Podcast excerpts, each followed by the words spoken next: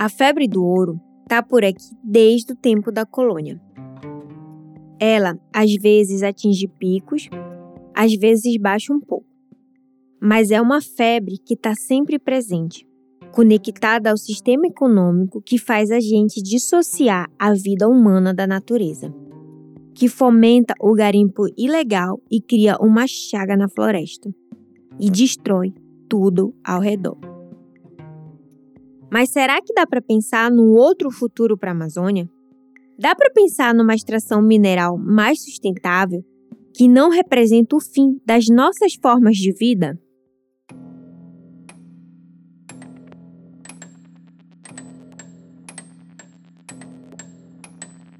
Eu sou Priscila Tapajoara, indígena aqui no município de Santarém, no oeste do Pará. Esse é um rio que mudou de cor podcast do WWF Brasil, que explica o funcionamento do garimpo ilegal na Amazônia. Hoje a gente chega ao último episódio dessa série e a gente vai escutar sobre as propostas para escapar do modelo predatório e violento de garimpo que predomina no país. Mas antes de pensar em alternativas de futuro, a gente tem que olhar para o presente.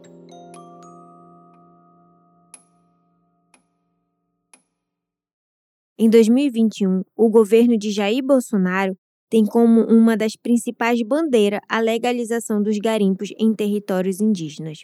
Sobre a desgovernada do presidente da República sobre os territórios indígenas, eu não sou a favor de garimpo nas terras indígenas, porque são os primeiros habitantes do Brasil, os donos, os legítimos donos, foram jogando para longe, para longe, para longe, e hoje estão querendo fazer exploração nas áreas indígenas.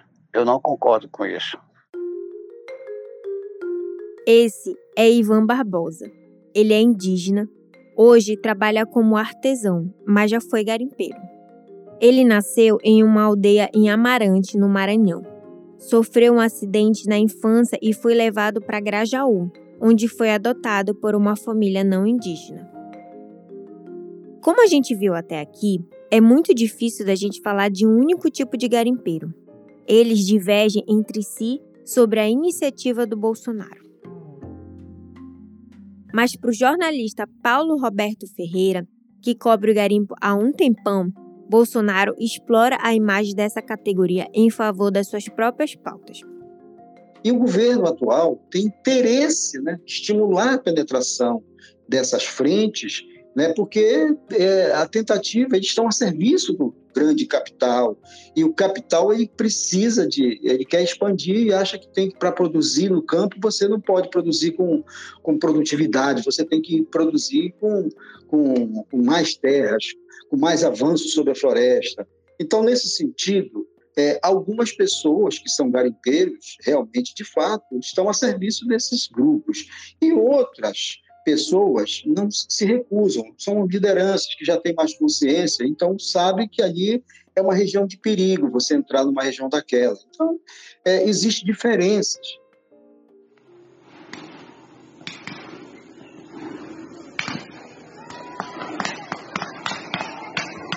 Entre maio e junho de 2021, garimpeiros atacaram a tiros territórios indígenas dos Yanomamis e dos Munduruku. Estou aqui no Palimiú, é, conversando com os lideranças, com o que aconteceu aqui. Houve muito um grande conflito entre os carimpeiros, os carimpeiros estavam tirando tudo aqui é, nas comunidades. Então, um Yanomami ah, foi acertado na, na, cabeça dele, mas graças a Deus que não, não entrou. Então, Os vídeos circularam muito e são tenebrosos. Atualmente, nós vivemos um momento em que as notícias que a gente acompanha diariamente são de invasões, invasões de garimpeiros em terras indígenas, em reservas ambientais, e a gente procura, procura saber o seguinte: quem é que está por trás disso?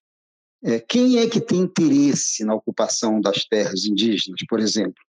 É, quem, quem, quem é que, que, que se organiza é, é, é, é para mobilizar recursos e, e, e financiar, inclusive, essas atividades?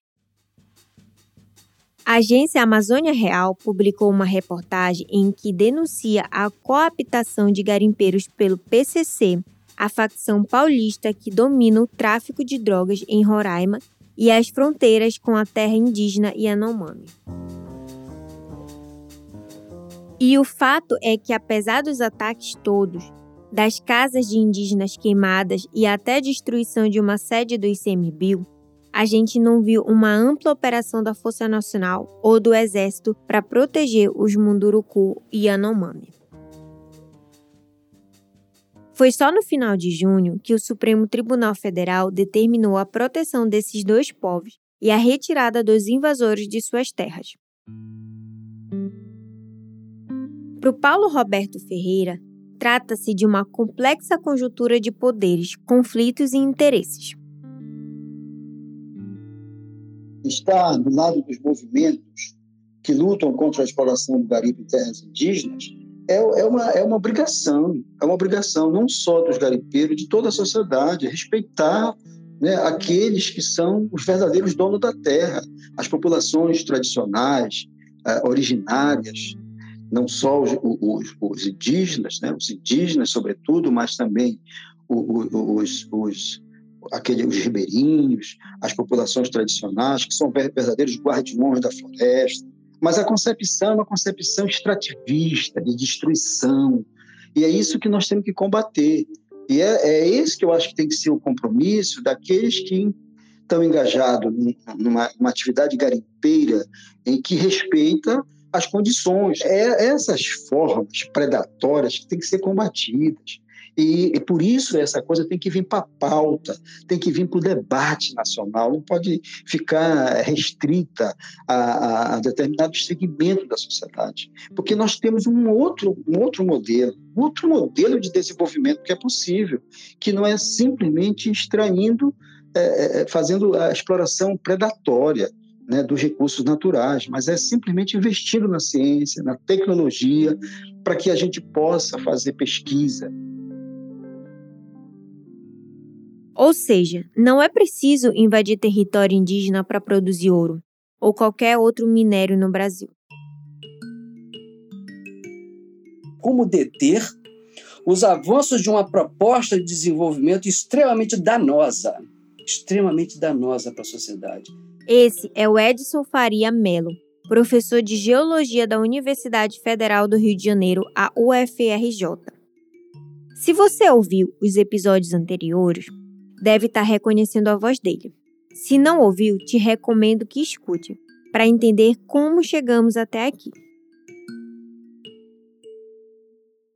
Eu acho que a estratégia nesse momento não é discutir mineração em terra indígena num cenário que é extremamente perigoso. Não, não é agora, definitivamente. Não há necessidade de entrar com mineração em terras indígenas porque existe é, minério suficiente. Né?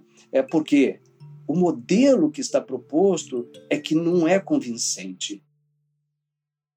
Agora queria propor um exercício para a gente fazer junto. Pensa numa sala de um banco, um cofre até o tucupi de barras de ouro. Um caixa forte com um monte de prateleiras cheias de barras de ouro, empilhadas, paradinhas ali, servindo para investimentos do mercado financeiro. Pensa na quantidade de terra que foi remexida para chegar nesse montão de barra de ouro. Quantas montanhas eles tiveram que derrubar para empilhar esses lingotes nessa sala? Ora, se considerarmos aí uma, um minério com teor na escala de 5 gramas, 10 gramas que é bastante. A maior mina de ouro do Brasil, que está em Paracatu, é, tem menos que isso. 3 gramas por tonelada, algo por aí. Significa que eu estou desmontando uma tonelada de material para tirar 3 gramas de ouro. Cada barra de ouro tem uns 12 quilos. Ou seja, numa conta rápida, para cada barra, umas 4 mil toneladas de terra são remexidas.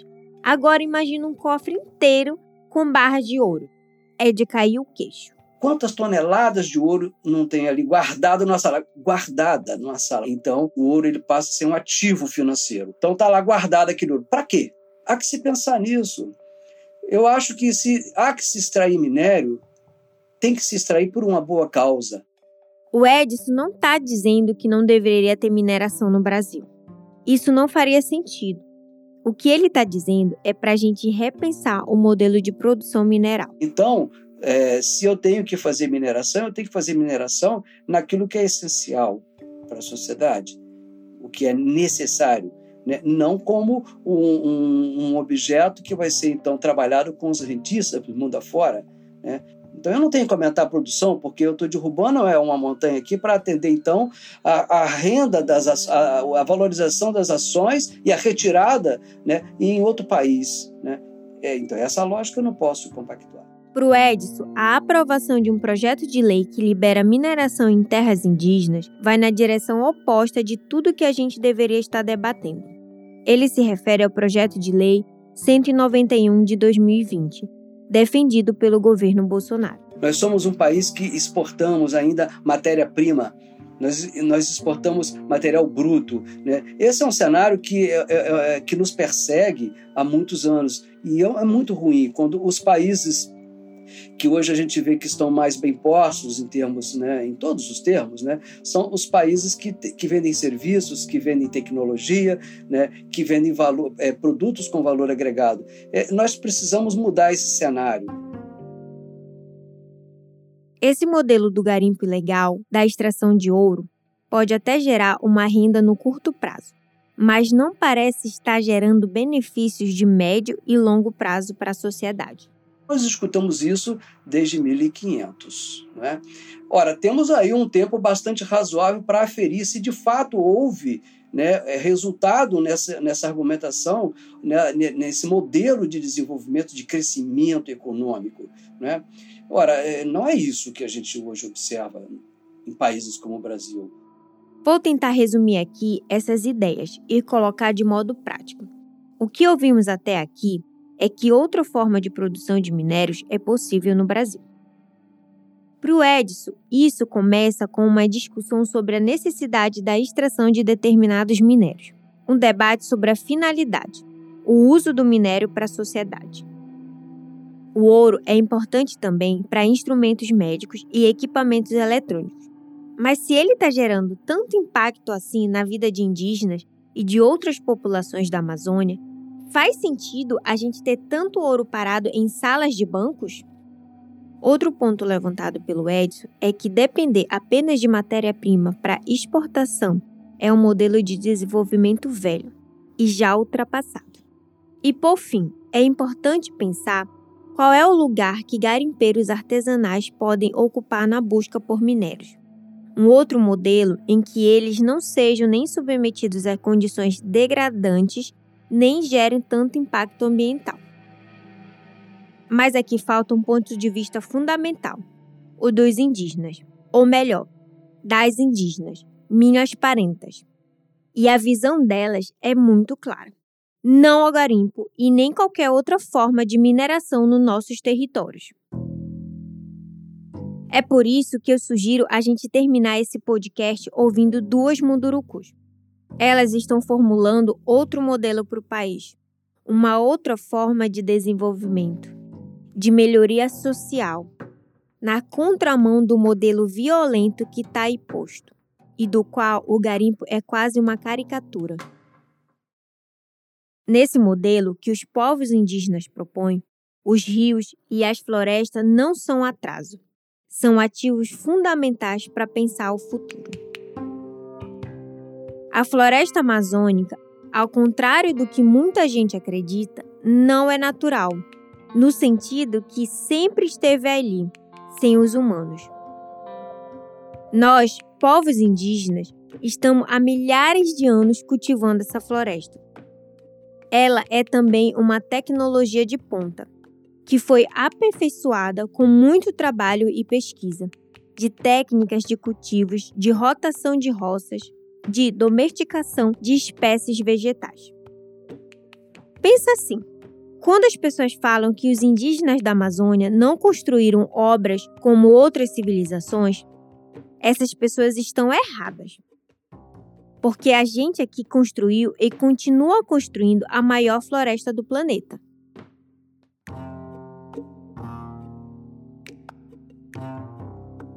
As duas mulheres que a gente vai escutar agora são a Beca e a Alessandra. A Beca é uma jovem liderança, mas que tem uma força impressionante. Já a Alessandra tem uma longa caminhada na defesa do território. As falas delas têm um tom poético, mas são mais do que poesia.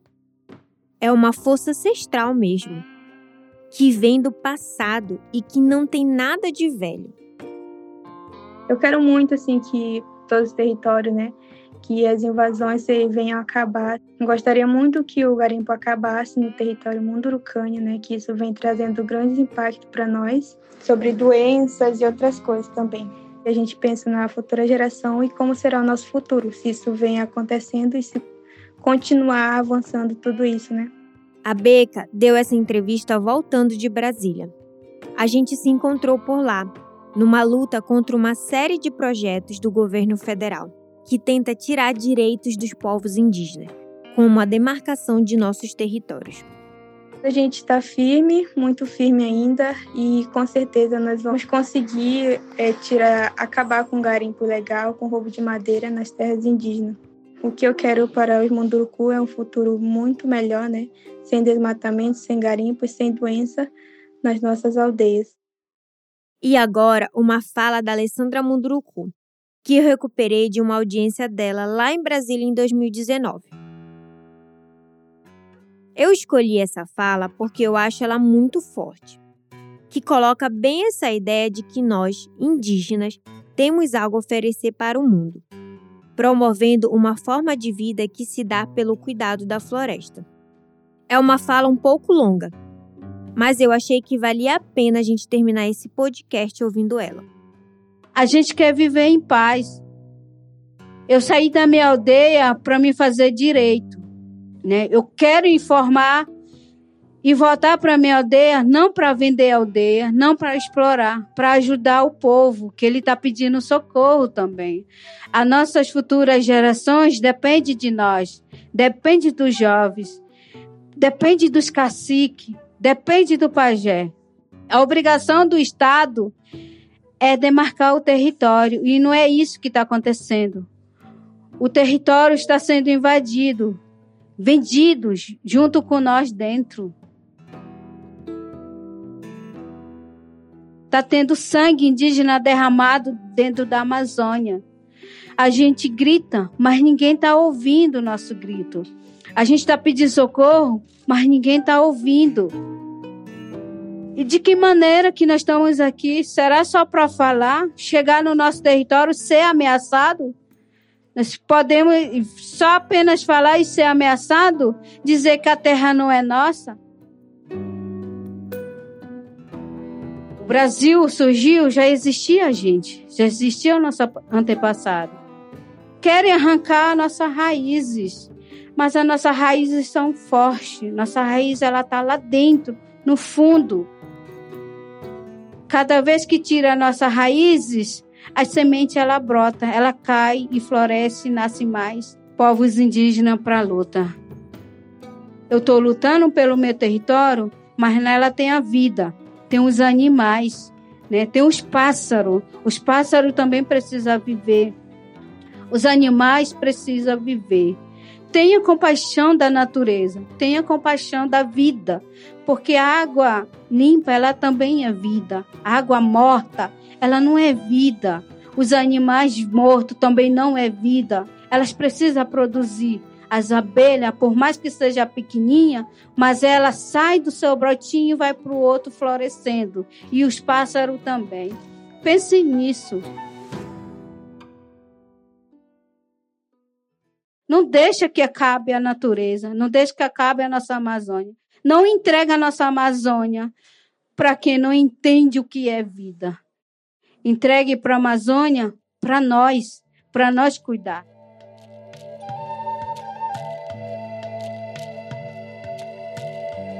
Esse foi um rio que mudou de cor. Espero que você tenha conseguido entender um pouco mais de por que nós, povos indígenas, somos contra o garimpo em nossos territórios. Eu aproveito para te convidar a ser um aliado nessa luta. Acesse chagasdogarim.com.br e faça parte.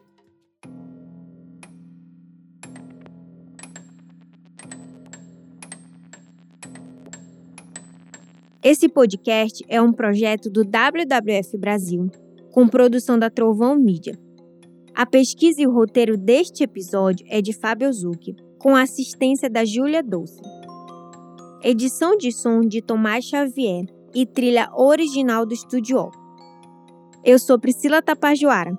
Queca Tureter por nos acompanhar até aqui.